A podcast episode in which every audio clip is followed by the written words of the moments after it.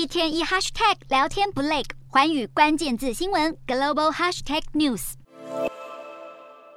位处南太平洋重要交通枢纽的所罗门群岛，是各国海军行经印太海域途中经常靠港进行油料补给的地区。不过，所国政府却在当地时间八月二十九日告知美国，将暂停让美国船舰到访与停靠。不止美国海巡船舰，就连常驻太平洋的英国巡逻舰也被所国政府拒绝入港。随后，美国白宫国家安全会议发言人科比批评所国的停靠禁令，更不忘谴责中国胁迫印太国家听从中方要求，破坏区域的自由开放。对此，所国政府宣。宣称两艘美英舰艇太晚申请入港，才会导致入港程序未能及时处理。另外，还干脆宣称为了加强控制专属经济海域，将暂时禁止任何外国船舰进入。不过，目前也未能确认中国船舰是否也受到禁令的影响。其实令西方国家最担忧的是，所罗门政府在今年五月份与中国签署的安全协议中，允许中国军舰停靠补给，可能让中国得以扩张在南太平洋的区域影响力。而这一次的美英舰艇遭拒入港事件，恐怕已开始验证所罗门群岛政府正向中国一面倒，渐渐疏离欧美。